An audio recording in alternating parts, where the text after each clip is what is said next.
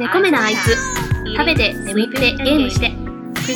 食べること寝ることゲームすることがとても大好きな自堕落な猫やんがお送りする猫鑑電子版プレゼンツ。猫目なあいつ食べて眠ってゲームして。このプログラムは猫鑑電子版のプロデュースでお送りいたします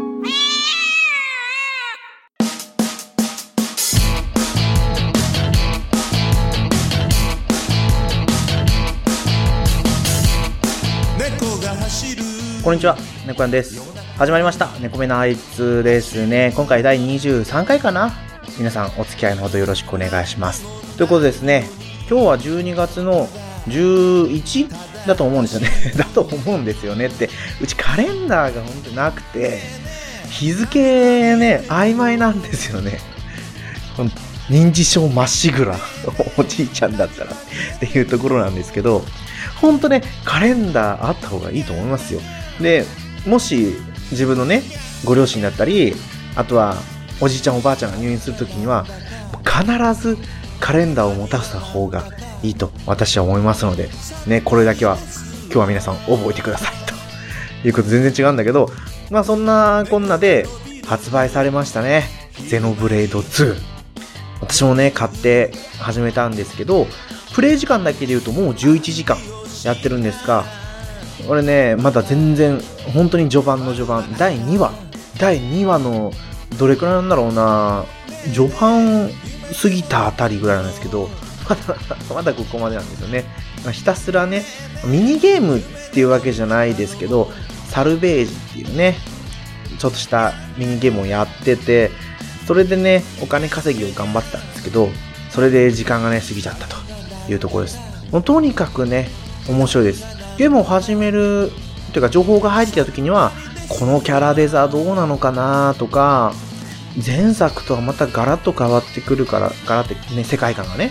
変わってくるからどうなのかなと思ったんですけど、いや、もうほんとね、すんなり入っていけたし、戦闘システムは、基本的にね、オートバトルなんですよ。オートバトルって言ったらおかしいか。オートアタック。敵をターゲットして攻撃選ぶと、その後は自動で攻撃、通常攻撃ですね、を行うと。この通常攻撃が3回で1セットになってるんですよね。3コンボで1セットっていうんですね。それであとは、なんだっけな、アタックアーツ。違うな。もう忘れちゃった。アーツっていうね、必殺技じゃないんですけど、特技があるんですね。これを3つまでセットできるんですけど、で、このアーツは通常攻撃をやることでゲージが溜まっていって、ゲージがやっと溜まったらアーツが使えると。で、このアーツを使うことで必殺技ゲージが溜まっていって、ね、必殺技が使えるんですけど、この必殺技はコンボがあるんですね。味方、味方同士だったり、自分一人で、この必殺技を連続させて使うこと、連続って言っても、まある一定時間の間に続けて使うっていうだけなんですけどね。コンボがあったりと、結構ね、奥が深いんだなと思います。ついこの前、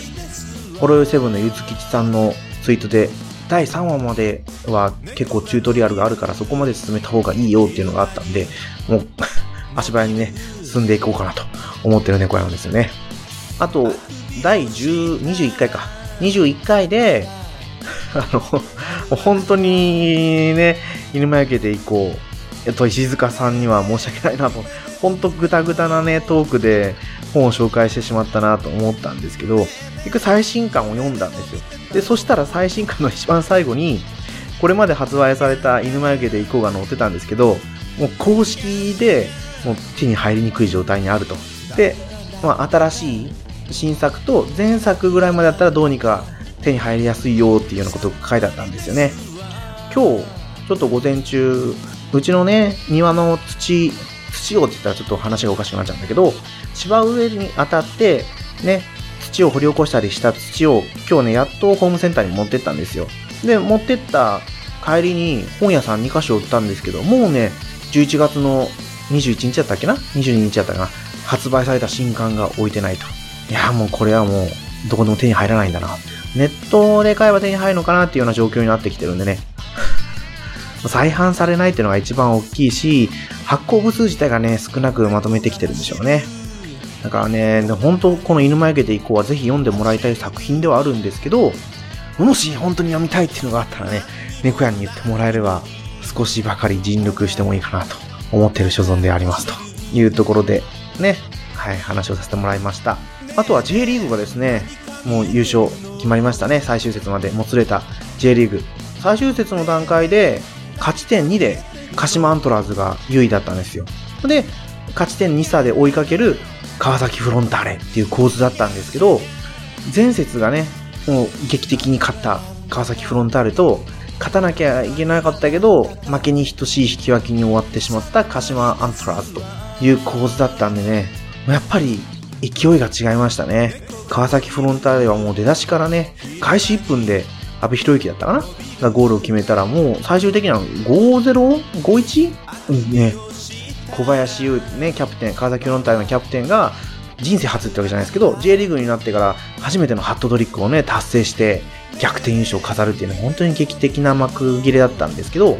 うちの職場にね、鹿島アントラーズのファンの人がいるんですよ。新、今年の新人さんでね。えー、わざわざ静岡まで最終節を見に行ったんだけど、もう負けてしまって優勝を逃しちゃって、試合終わったら静岡でご飯食べて帰ろうと思ったのにもうどこにも寄る気力もなくて、そのまま帰ってきちゃいましたとかって言って。はあ、そうだよな、もう、ちょうどね、残り6節ぐらい残した段階で、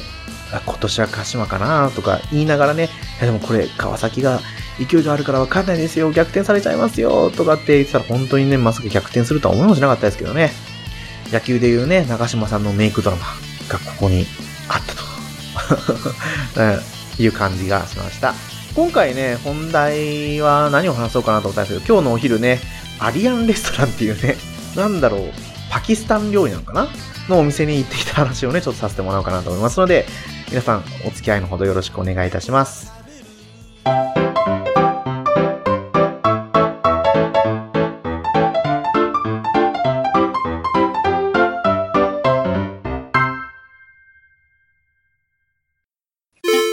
お茶のゲーム大好き DX 毎日たくさんのゲームが消費されていく中で自分の知らないゲームまだまだあるかもしれませんね。もちおのゲーム大好き DX では私もちおがこれは面白いと思ったゲームを毎月1本紹介しております。iTunes でもちおのゲーム大好き DX を検索してみてください。お気に入りのゲーム見つけられると思いますよ。もしよろしければ購読してみてください。あなたの知らない一本見つけてみませんか？ One、two、three。小山か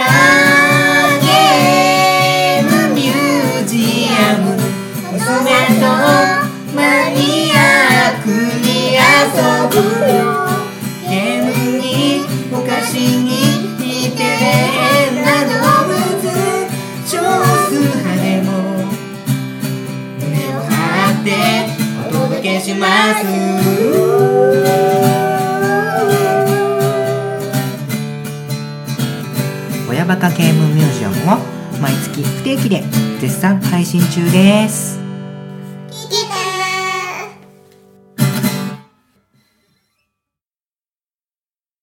食べて眠ってゲームして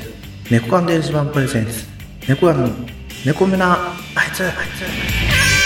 つ。まあそんなわけでですねオープニングで話したように今日は土をホームセンターに持ってって、で、その代わり本屋さん2つはしごして、ブックオフでちょっと立ち読みしたんですよね。30分ぐらい。それで、まあ、今日もともとも一人で外食をしようと決めていて、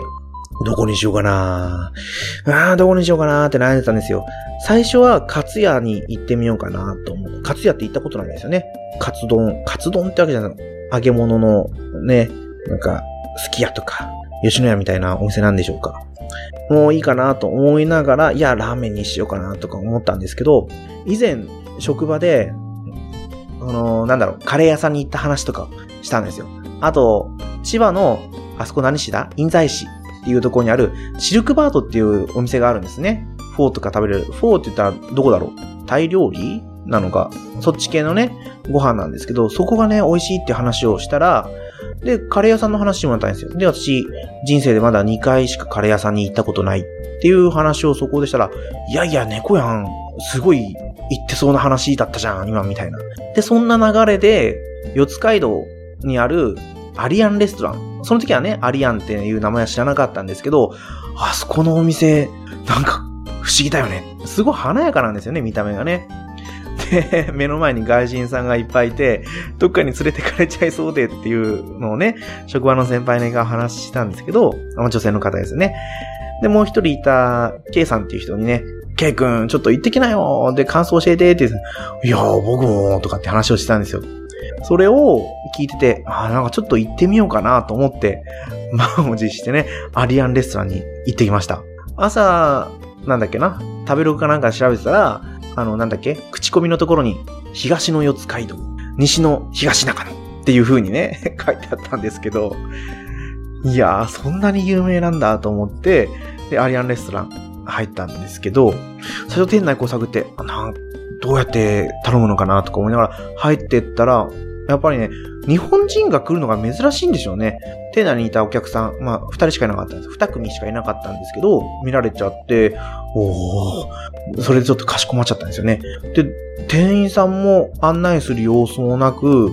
席に勝手についていいのかなって歩いてて、で、ちょっと出てきた店員さんに、ここいいですかみたいな感じで指さして、よ、良さそうだったね。座ったんですよ。で、その後どうすればいいのかなって待ってたけど、うんともすんともなく、で、また、外人さんのお客さんが来たんですよね。どうすんのかなと思ったら、二人だったんですけど、一人がレジの方にすぐ行ってお金払ってたから、あ、最初にお金払えばいいんだ、と思ったんですよ。そしたら、また別のお客さんが入ってきて早々もう炊飯ジャーガバッて開けてて、え？もしかしてもう、バイキング、まあ、ビュッフェ、お昼、ランチビュッフェもあり、みたいな感じだったんですよ。他のランチメニューも頼めたんですけど、う、多分みんなランチビュッフェなんでしょうね。で、ジャーの蓋開けてたから、あれ？じゃあ最初にもう勝手に取っちゃっていいのかな？と思ったんだけど、とりあえずそのお会計の人の後ろに並んだら、取っていいですよ。いや、日本語喋れんのかよ、この店員さん。教えてくれよ、と思いながらね、ものすごいアウェーっていうか、もう本当にね、扉一つくぐったら外国に来ちゃったみたいな、パキスタンに来ちゃったみたいなね、感じだったんですよね。店内の作りとしては、テーブル席は少なかったですね。二つぐらいかな。あとはもう本当にお座敷席になってて、みんな、やっぱり向こうの雰囲気が出てるんでしょうね。で、その、ランチバイキング、ビュッフェスタイルのやつなんですけど、カレーが2種類と、で、スープと、で、サラダがもらえて、ケバブって書いたかな？ケバブと、あと、なんつったっけ？サラダ、ナン。ナンが一つなんですよ。ナンも大きかったけど、これプレーンでしたね。味がついてなくて。サラダも、まあ、普通のサラダ。で、ケバブは、ケバブ。ケバブって言ってもあの、よくね、露店で売ってるようなケバブじゃなくて、串に刺さった鶏肉だったんですけど、私、このケバブの定義がよくわかんないんですよね。うん。そこは申し訳ない私が調べればよかったんでしょうけど、今回調べずにね、その食べた流れで収録をさせてもらってるんで、なんとも話せない。で、カレーなんですけど、なんだろうな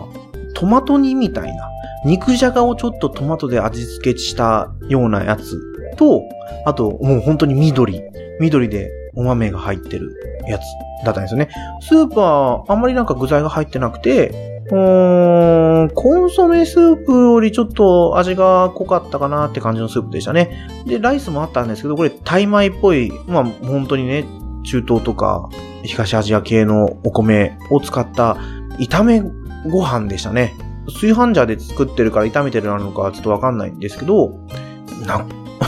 とりあえずそれもね、よそって食べたんですけど、これなんだろうな。普通に骨付きのチキンが入ってたりとか、だとよくわかんない物体が入ってて、大丈夫かな？大丈夫かな？って思ったんですけど、まあまあ美味しかったですね。味の説明は私できないですけど、ただお米ね、うち米農家で日本のお米ずっと食べてきたから、やっぱり口に合わないんだなーっていうのは感じましたね。ただそのカレーと一緒に食べると美味しい。あ、カレーに合うようなご飯なんだなと思ったんですけど、あの、ね、こっち、ここ半年で行ったカレー屋さん2軒とも全、比べても全然違うカレーだったんですよ。で、その、トマト煮みたいな、トマト煮って言っても本当にトマト煮じゃないですよね。肉じゃがをトマトで味付けしたような感じ。で、ちょっとピリッとさせた感じなんですけど、結局お店出るときに確認したら、これチキンカレーだったんですね。マジチキン入ってなかったような気がするんだけど、と思いながら。で、もう一つの緑のやつも豆カレーだったんですね。えー、あれでも、緑はどう見たって野菜だよな、ほうれん草っぽいしな、とか思いながら。ほうれん草なのかわかんないですけどね、この緑の方はね、辛くもなかったんですよね。甘いっていうわけじゃないけど、うん、なんとも形容しがたい味でしたね。で、まあ、チキンカレーの方は美味しかったです、普通に。肉じゃがをちょっとトマトベースにした感じ。で、ピリッとさせた感じ。ね。おかわり一回だけしたんですけど。うん。ただね、本当に一人で行くようなお店じゃないなと思いました。もう本当、そっちのね、出身の方が来るお店なんだなと思ったんですよ。もう、取って変わって、取って変わって、なんていうのかな、矢継ぎ早にじゃなくて、入れ替わり立ち替わりか。入れ替わり立ち替わり入ってきて、で、ね、知り合い同士同じ席に着くかって言ったらそうでもないんですよね。もうお店の端と端に座って、大きな声で喋ってるんですよ。はあ、全然知らない言葉で大きな声で喋られて、自分同士をなんか、そわそわする、そわそわする、そわそわする、と思いながらね、ちょっと、まあ、特別な体験をしたんだなというね、今日の過ごし方でした。基本的にね、ぐうたらな生活を送ってるんですけど、今日はたまたまね、外出する予定があったから外食をしたんですが、普段はね、家でご飯を作って、ね、もう、ゲームの時間以外は、じゃあ、じゃあご飯を食べる時間以外はゲームをしてるって言った方が正しいのか。ね、そんな感じのぐうたらな生活してるんですけど、今日はね、一人でお出かけをしてきたという話でした。はい。いやー、こうもあさりね、本編が終わってしまうと、エンディングに入っていくのが名残惜しいんですが、エンディングです。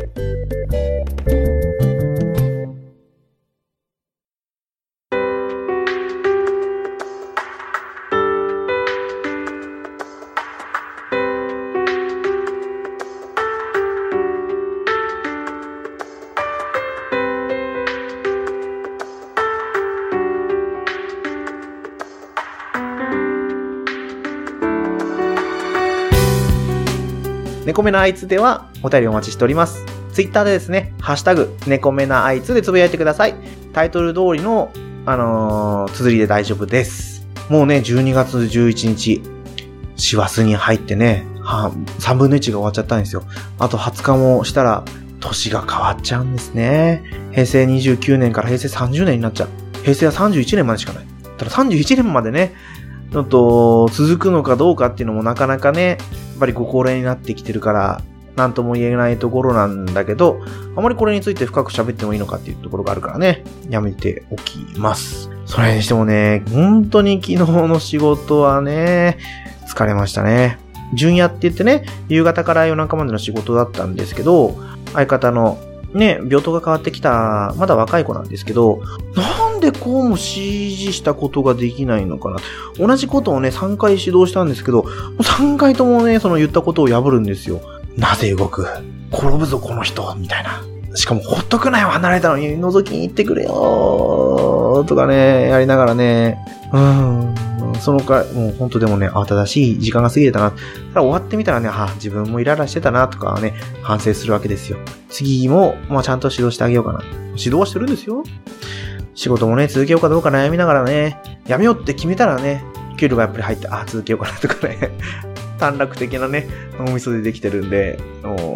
すぐね、気緩みになると、あ、頑張ろうかなとか思いながら、やっぱやめようかなって嫌なことがあるとね、思いながら働いてる猫やんでしたと。まあ、年の瀬に入ってくるんで、どういう風な配信をしようかなと思ってるんですが、ああ、クリスマスね。クリスマスについて話すことは特にないんだけど、あんまり期待を持たせたらあれなんで、マリーさんを呼んで話しますなんて言えないけど、話せたらいいなとちょっと思ってたりします。年内にあと1、まあ、とりあえず、ね、もう収録してある分が一つあるんで、一つは配信、てか、これも年内に配信してるかどうかわかんないんだけどさ、っていうところでね、うん、まあ、聞いて、年内だったよね、こやんってね、みんな言ってくれると 嬉しいなと思います。それではまあね、また次回放送でお会いしましょう。エンディングは B 型さんでラケットルックス U です。聞いてください。ではまた次回放送でお会いしましょう。さようなら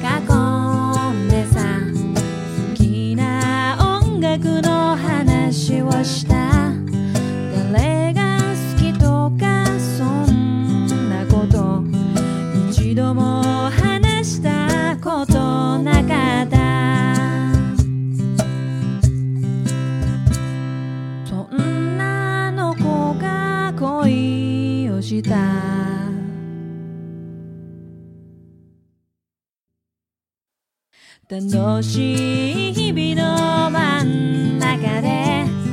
コロコロ